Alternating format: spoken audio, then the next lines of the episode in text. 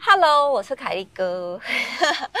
之所以进真的是累瘫了，真的是累到一个不行。因为我们刚刚结束了一个四天的妇幼展，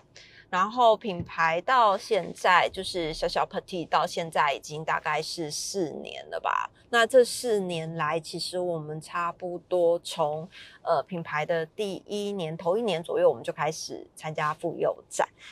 因为。在呃品牌上市的时候哦，我先跟大家介绍一下小小特替是什么好了。它其实就是一个我自己创立的品牌，是属于指甲油品牌。那呃水性的指甲油，其实在台湾，我后来在研究的时候，其实大部分都是外来的品牌居多。那以前我自己会做光疗，做光疗的时候呢，其实我的孩子就会在旁边，就是。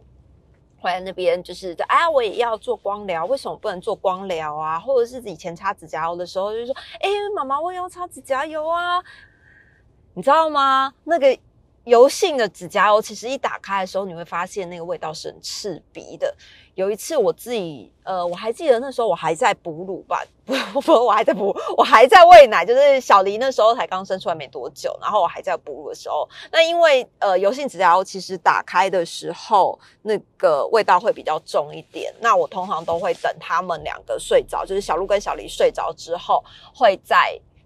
浴室里面擦，我相信很多妈妈应该也都是这样，因为你就会觉得那味道是比较重的，你可能在孩子的旁边擦会影响到孩子，那就会躲在厕所里面或是比较没有人的地方擦。我那一个晚上，我记得很晚，大概十点多、十一点左右吧，小孩都睡着了，我就在厕所里面擦指甲油，擦完之后，我突然觉得头很晕。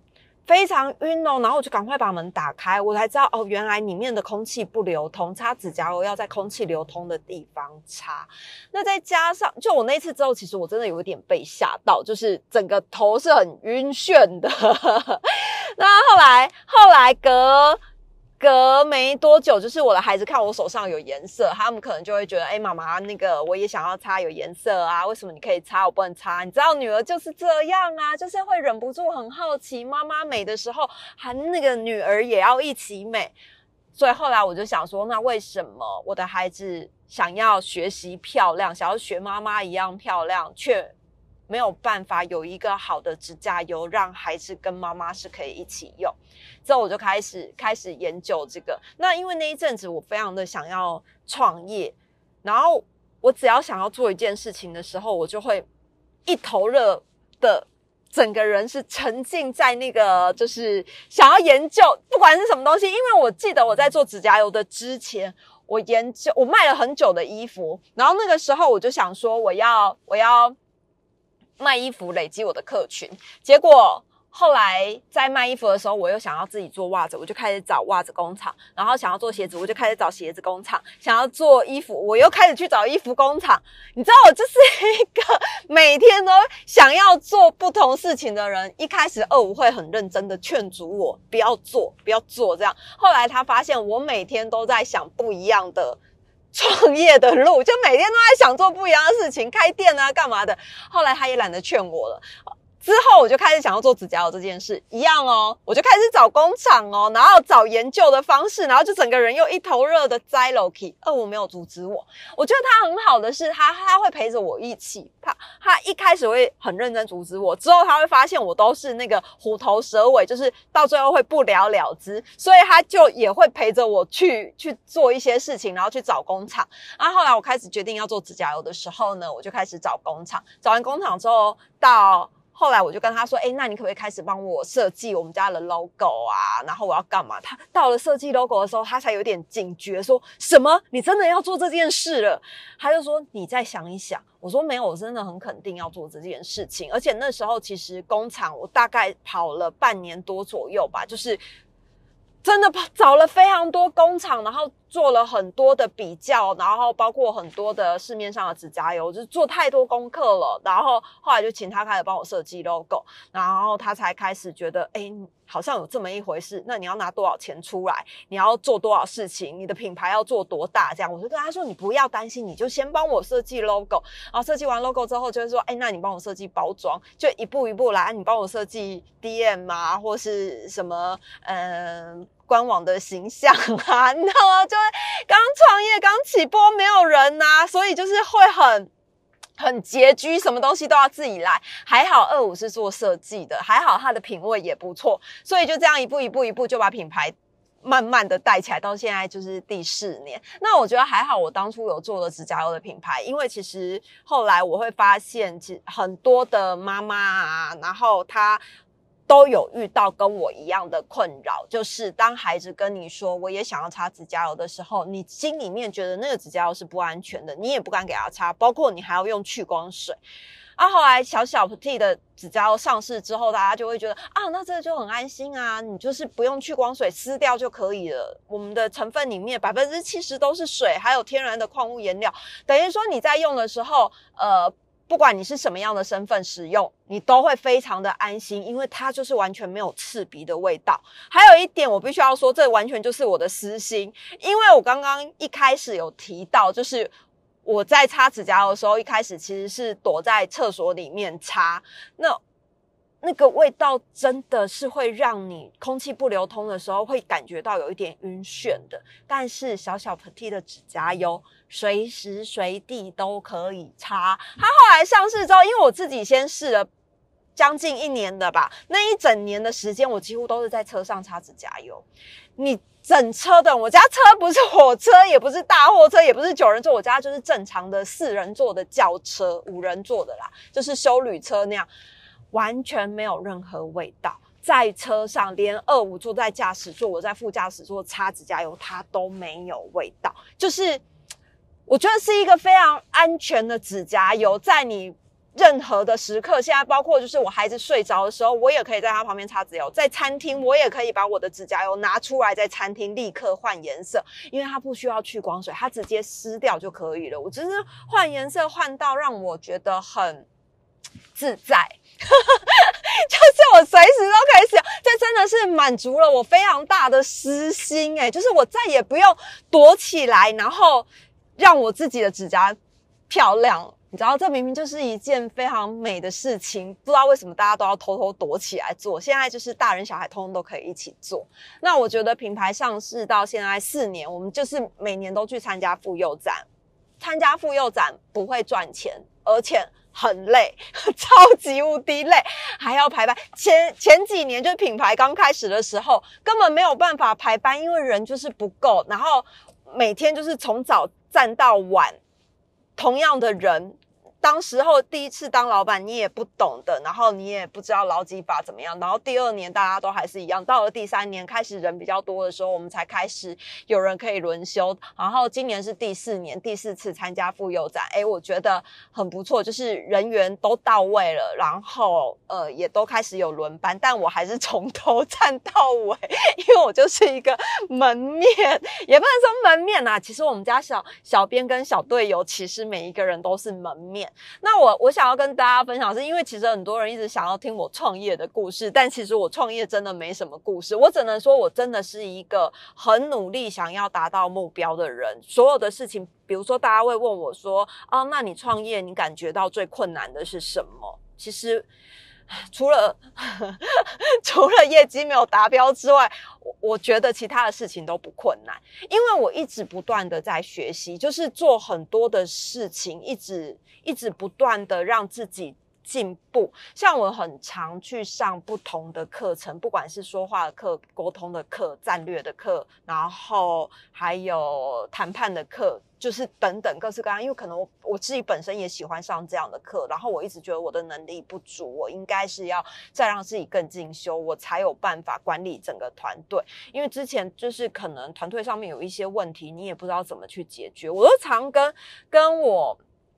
比较身边的人说，其实我觉得跟我的同事沟通，以前啊刚当老板的时候，其实我就会跟我身边人说，其实我觉得跟跟我团队的同事沟通比。面对记者会的记者大哥还要来的紧张，我真的不知道为什么，因为我就觉得面对他们，面对他们在就是我要我要跟他们沟通的时候，我真的会很紧张，因为你就想说大家都是一个团队的人，可是你知道，因因为团队品牌好不好，其实团队的人真的很重要。如果你的团队里面的人就是呃，只要有一个人不好，或是有一个人很懒散的时候，那整体的士气是会被拖累的，就是被拖落。因为你可能看你每天去上班，然后你同事就搞搞不好十点上班，因为我们以前是比较没有纪律，就是人比较少的时候。完全没有任何的纪律，他可能去上班，然后去上班的时候，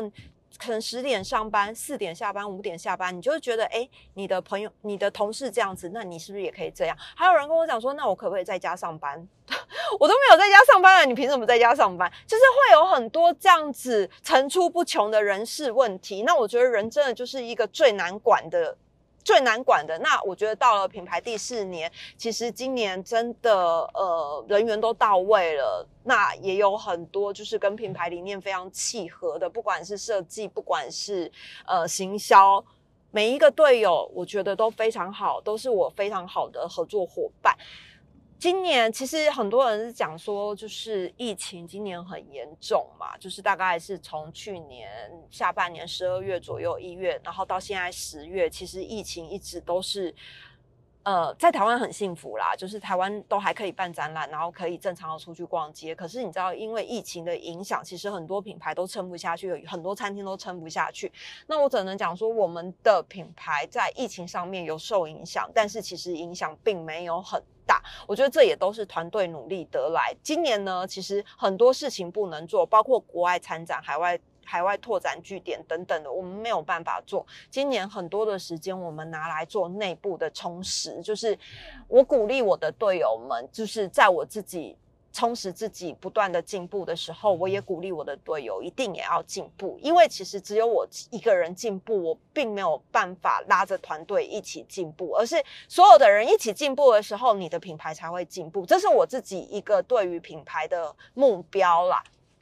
所以大家都是都是一起在工作岗位上面，所有的人一起进步，其实你才会有一个呃目标，然后上班才会有更。更有热血的精神，因为你如果对一个工作失去热情了，其实你就不会有其他的想法。我没有要你加班，我也没有要你回家一定要想着我的事情。可是你对于品牌的忠诚度，当你一旦很热爱你的工作的时候，你无时无刻就会想要把你的生活跟你的工作绑在一起。我要的是这样，就是你说是不是很机车？我没有要你加班，可是我要你时时刻刻都挂着品牌的那个的精神跟理念，因为你只要够爱这个品牌。其实你就会时时刻刻想到他，就像我之前有一个同事，然后他后来离开我们公司，就离开小小这样子。他离开之后，就跟我其他同事聊天。那我同事就问他说：“哎，其实其实我觉得小小真的很不错。”这样，那那个要离开的同事说：“对，我觉得小小很不错，但是凯莉的目标不是我的目标。”我还要，我有，我就跟他讲说：“对啊，就是我也看得出来，就是我的目标不是是他的目标，可是品牌的目标应该是所有。”的人人的一致目标，这样品牌才会成长，你自己才会成长，你才会热爱这份工作。那离开的那个伙伴，他其实就是因为他觉得公司品牌的目标是凯莉的目标，不是他的目标，那就会变成他也做得很辛苦，他做的所有的事情可能都会被我否决，或者是丢回去重改，一改再改再改，然后改到两方都很不满意，东西也不好。那那一阵子他可能也做得很辛苦，这样子。还有他后来也离开了啦。离开之后，其实我觉得大家都对对彼此都好，我们是好聚好散。就是我我也不可口出恶言，就是因为他有他自己的理想目标。那如果今天你没有办法把品牌目标当成是自己的目标，在一起跟团队努力的话，其实你也会很辛苦。那到了品牌第四年，我觉得我们去参展，我们今年真的是因为疫情的关系，很多东西都停顿。所以我刚刚有讲到，就是。呃，我很鼓励我的团队的伙伴们，就是还是要充实的自己。不管你去上什么课进修，公司今天有有合适你的课程，我就会丢给你，然后让我的伙伴们一起去上，小队友们一起去上，这样，然后甚至我也会一起去上。那如果你有你自己私下想要上的，其实你也可以去多进修自己。所以今年度其实我们做了很多公司内部的。呃，应该是说公司内部的课程、内训课跟外训课，其实我们做了蛮多的。像以前我们的呃小小里面，它其实我们就会有一些像呃 OKR 的导入，因为我们以前也是看 KPI，第一次当老板嘛，不知道啊，就拿我以前公司那个 KPI 来，然后我就一起一起直接拿来沿用这样。那后来发现，就是现在很多公司是用 OKR，所以今年度我们就请外部讲师来帮我们内训，就是把公司的体制改成 OKR 的体制。的确也没错，我觉得 OKR 导进来之后啊，我觉得导 OKR 其实像我们这样的小公司导会很快，因为我们团队现在是七个人，导 OKR 进来的话，它就会变很快，因为所有的人都是新同事，他对于新的东西，包括我们的队友大概都是二十五岁左右的美眉们，他们对于新东西就会非常的勇于。于尝试，然后也会觉得，哎，这是新的东西，新的策略，我们可以试试看。我觉得那个整个想法会很不错，我们就把 OKR 导进来。OKR 导进来的时候，我觉得最明显的一个成效是，以前周会，我们每个礼拜一早上要开周会，通常都会开三个小时，有时候三个小时都还开不完。然后常常在想说，因为我很讨厌开会，但是到底有什么事情是需要？平常啊，不不，平常赖就已经在讨论了，为什么每个礼拜的周会面对面还要再花三个小时坐在那边讨论事情？我真的是百思不解。后来 O O K 啊导入进来之后，我们的周会缩短了一个小时内就可以解决了。为什么？因为。OKR，它其实每一个人的每一项大目标跟要 follow 的事情，其实都是按照我的 OKR 去 follow 的。那你的目标很明确的时候，其实因为我们部门的小主管每天都会带着他们讨论，就是带着。其他的同仁，不管是设计，或是企划，或者是新人、行政等等的，就是他们每天都会花三十分钟，针对今天要做的事情、手头上的事情去做一个简单的讨论。那这个讨论是属于他们的，他们每天在做，每天在检视自己的工作，随时有不对，随时调整。到了我这边的时候，我就是每个礼拜一固定开周会，那个周会从三个小时缩短到一个小时，我觉得效率变得非常好，就是你会很。集中很聚焦，你应该要讨论的事情。以前像妇幼展这种要攒钱，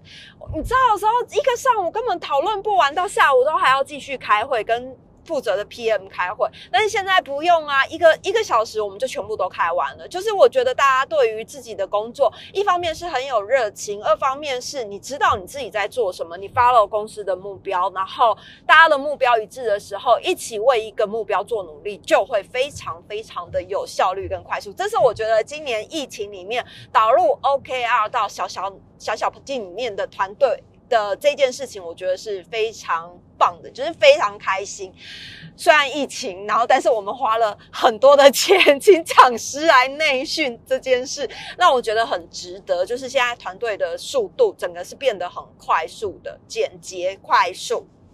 这是第一个，第二个呢？因为疫情，我们做的改变是我们导入了 ERP。很多人都说，哎，其实我们的东西品相没有很多，为什么要导 ERP？但是因为 ERP 这件事情，其实我很早就想要导，但是每次都会因为就会有一些借口，就是想啊，好忙哦，那下个月再说，下个月再说。那刚好今年疫情 OK 啊，上半年导完了，下半年我就目标就是年底之前，我一定要让 ERP 全部通通都进来，因为我们常常在办展览，然后。或者是有一些实体通路，然后就会有一些在外面的货源，这样子，假如就有一些在成品的全省通路，或者是说有一些道具，那这些道具你常就是要撤展回来的时候，你就是放在仓库里面，当你下次要用的时候，你就会忘记有这个东西。之前我们有请工读生美眉做编号，但是后来发现成效也不太好，她可能就是真的东西太杂乱，做一半人就离职就不见了。所以 ERP 导进来的时候。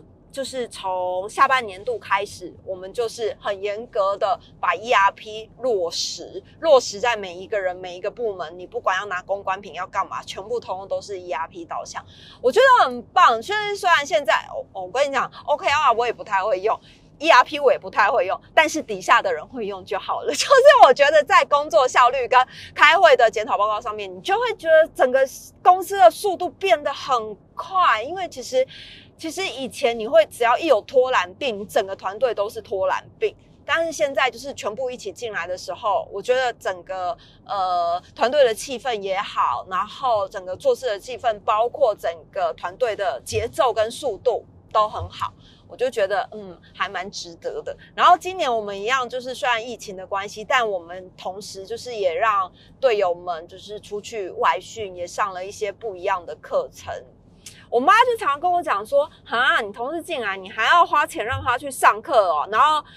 花钱让他去上课，以后他可能就学好之后就去别人的公司。我就跟她说没有关系，因为其实今天同事进来你的公司里面，他把他学到的东西用在你的。品牌上面，他也有可能是上一个老板培育他，然后他把他知道的东西带到我们品牌。那其实品牌端有责任跟义务，就是再去培训你。我自己是这样觉得啊，可能有很多老板不是这样觉得，但我自己觉得我有责任跟义务，就是在继续培训我的队友们，让我的队友成为更好的人。那如果他今天离开我这里，他带着他。在这边得到的能力，或者是他的能力可以帮助品牌更成长，甚至以后离开之后，带着这些品牌给他的能力去了其他更好的地方，我也觉得很好。因为其实台湾真的有非常多很棒的本土品牌，是需要被被帮忙，然后被一起成长的。这是我觉得创业里面，其实每个人都很辛苦。业绩真的是要好好的让你的团队更强的时候，才会反映在你的业绩上面。因为其实有很多人他会觉得业绩不好。请的人，你就是想办法给我做，你就是想办法给我做。但是如果你请到的这些队友，就是跟你合作的队友，他可能不把你的目标当目标，不把你公司的宗旨当宗旨啊，他可能只是想图得一份工作，对于工作没有热情，他每天来上下班，你可能也激不起他的欲望。那我觉得你的业绩自然就不会成长起来。你要怎么一直？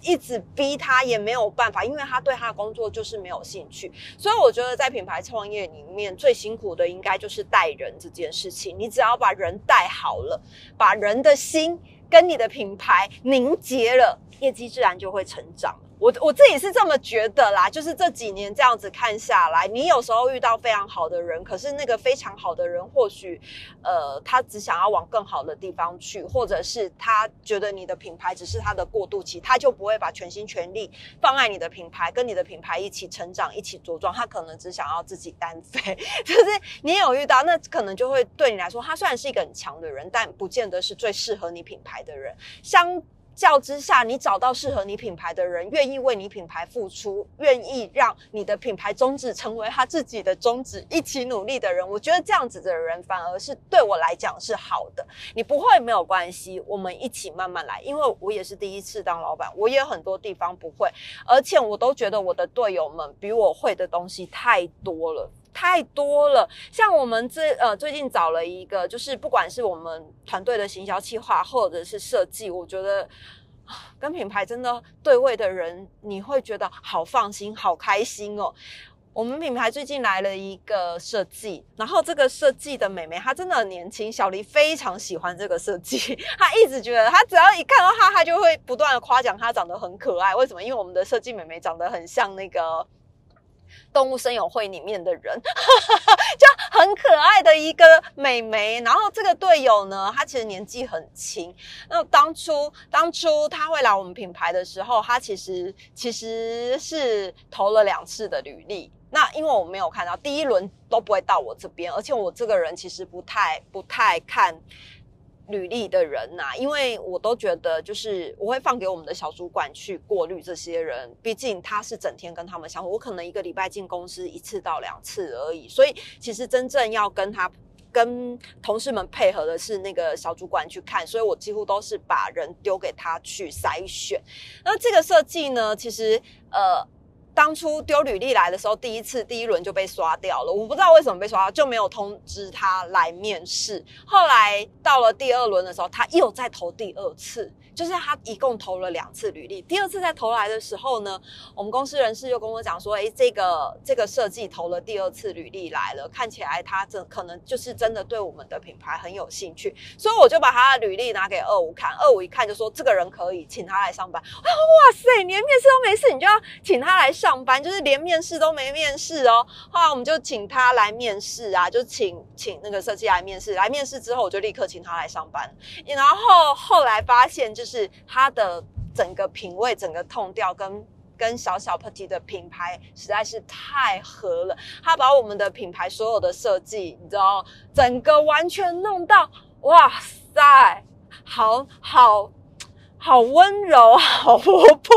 他本人不是一个活泼的人，但是他的配色跟设计是活泼的。连二五都说：“哦，你们这个设计真的是非常的棒，就是在配色的这一块上面，我觉得是很很不错的，是他自己做不出来。”结果我们家设计来我们公。来来小小之后啊，就是开始开始做了很多他以前没有做过的事情，就像是展场设计，他以前没做过。然后像好日子，因为他已经公司，然后没多久就请他设计好日子，就是二零二一年的日历，就是那时候我就想要做一本日历，所以呢。二零二一年的日历就交给他去设计，然后他就想说：哇塞，怎么来这边有这么多的大事情？因为他以前公司可能就是做一些图文、图文。呃，网络的社群图文这样子，那他来他来小小之后，就是不仅要做社群图文，可能还会有一些商品周边商品，因为你知道老板就是个疯子啊，然后设计团队就是团队企划们也都是疯子啊，一下要做这，一下要做那，所以他来这边之后，他就是真的是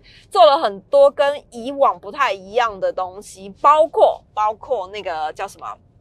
展场设计，这次的展场设计，所有来到妇幼展的人都是。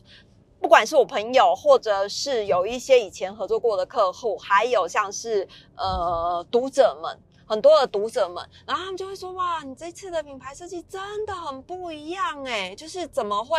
怎么会完全和以前的风格差这么多？因为以前都是二五在设计，所以他在展场就会走比较文青一点点的路线。然后可能我我自己也喜欢那样子的路线，就是都是比较那样。就今年我们就完全弄了一个超级无敌公主风、少女风，就是。”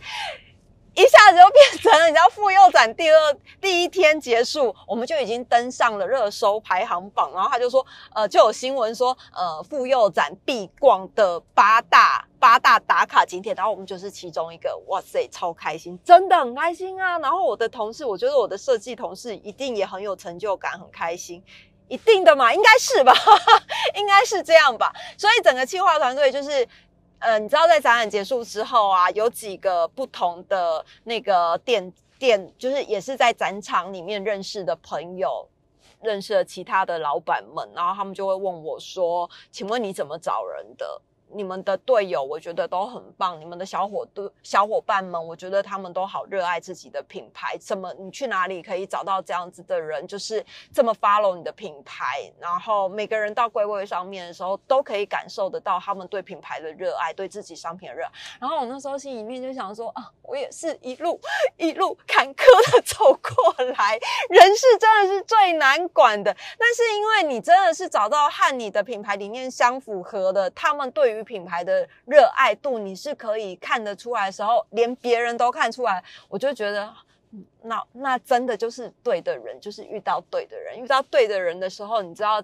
你真的可以省很多事情，就是我在很多的事情上面，我就会就就会比较省心力，因为可能一开始我真的会管很多，然后会投入很多，会把自己搞得真的很忙。你知道，我脑子里面就是一直在想我要做什么，做什么，做什么。可是为什么大家都没有办法帮我办到？但是现在就是团队会想他们要做什么，做什么，做什么，做什么。我只要说好跟不好这样子就好了啊！太棒了，终于达成了我的梦想。我的梦想就是就是这样，没有我的梦想就是让。品牌在更成长啦，所以你当你遇到对的人的时候，我觉得应该可以再让品牌更成长的时候，呃，我们就是先累积能量，因为现在疫情嘛，那我们先把自己的能量累积到一个程度的时候，我们就可以蓄势待发。好。今天我觉得就先跟大家分享到这里，因为其实品牌创业太多可以讲了，然后包括我之前遇到的一些人啊、事啊、物啊，然后品牌的一些经营的状况，我觉得真的要有要有一点时间，就是慢慢的跟大家分享。但是我觉得是开心的，就是经营品牌是开心的，做自己的事情是开心的，而且其实我也鼓励所有的女性们，就是你不管是结婚生小孩之外。就啊不之后啦，结婚生小孩之后，你还是要有自己的事情可以做，这样子你的心力才会就是稍微的分散，你也会比较有成就感。谢谢。